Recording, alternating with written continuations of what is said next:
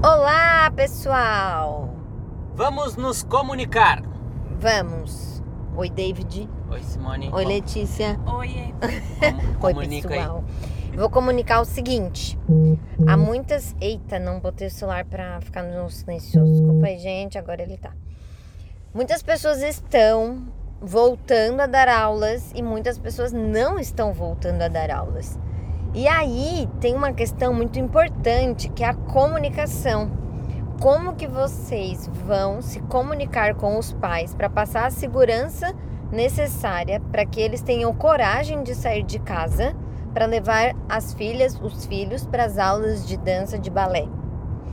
Para as escolas que estão retornando, é claro.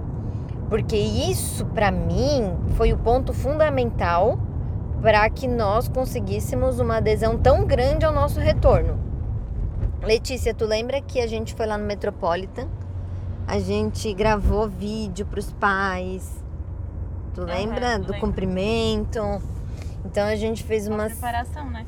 isso, a gente fez uma série de preparativos para que esse retorno fosse o mais seguro possível. E comunicou claramente, de forma muito objetiva e individual, cada aspecto que a gente estava preocupado, de cada detalhe, para que eles se sentissem seguros.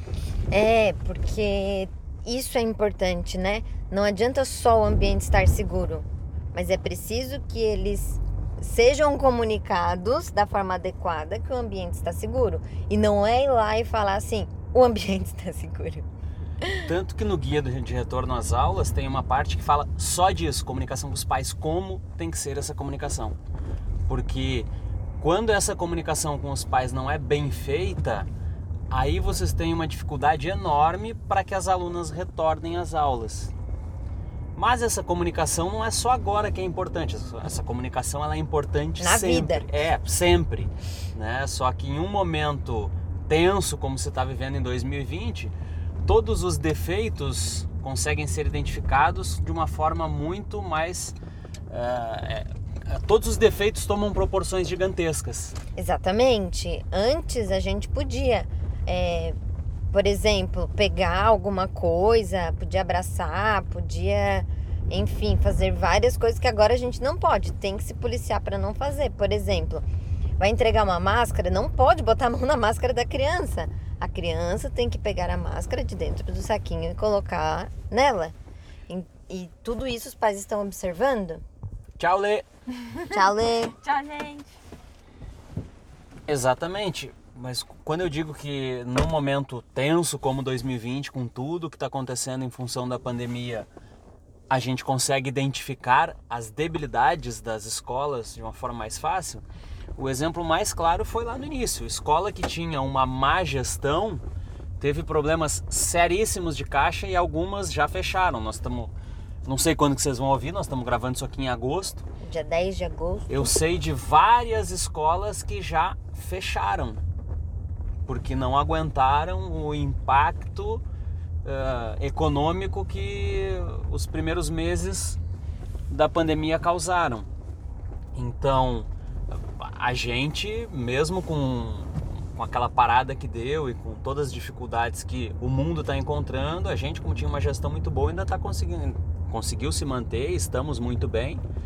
Só que muita gente que tinha dificuldades na, na parte da gestão, agora o coronavírus veio para mostrar que não dá para ser assim. E a parte da comunicação é a mesma coisa. Quando tá tudo muito bem, tudo funcionando, tudo legal, ok, mesmo se comunicando mal com os pais, Vai as, ter aluno, né? as escolas vão ter alunos, o povo vai estar indo, mas no E momento. muito de- também porque muitas dessas pessoas estão dentro de escolas de educação infantil, de ensino regular, ou seja, os alunos estão ali. Então, às vezes, nem a própria professora que faz a- o comunicado, ou a escola faz a intermediação do, do- de tudo que tem que ser comunicado. É, não, mas aí essas aí são perdoáveis, né? Porque aí realmente tem alguém que faz suporte, mas me referindo mais a quem tem escola de dança Ah, tá. mesmo, né? Que aí faz um grupo no WhatsApp com os pais e só joga informação no grupo.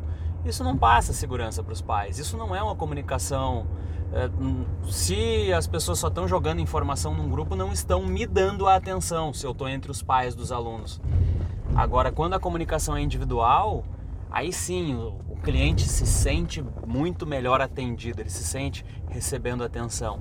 E é isso que eu falo, essa parte da comunicação, é, a grande maioria das escolas que eu vejo comunica muito mal com os pais. Então, no momento em que está acontecendo tudo bem, que está tudo certo, né, tá sobrando aluno por aí, aí Tem pra todo mundo. é, né? é simples. Agora, quando é um momento de dificuldade, É, eu, isso, isso eu vejo que os pais estão muito seletivos. Por exemplo, a primeira semana quando a gente retornou, é, a vitrine, né? Nós temos uma vitrine antes da recepção. Os pais ficavam do lado de fora da vitrine da, da escola e as crianças entravam na recepção. Eles observavam tudo que a gente fazia. Dava pra ver o scanner passando. Que era para ver se estava exatamente como nós comunicamos. É, porque, ah, fala que é, vai passar álcool, fala que vai ter o cuidado, fala disso, fala daquilo, mas fica pegando na mão da minha filha, fica, deixa ela abraçar, ou fica abraçando, fica falando perto. É tudo coisa que antes era normal, mas agora não pode. É, e nessa questão de comunicação também tem isso, é cumprir o que foi comunicado.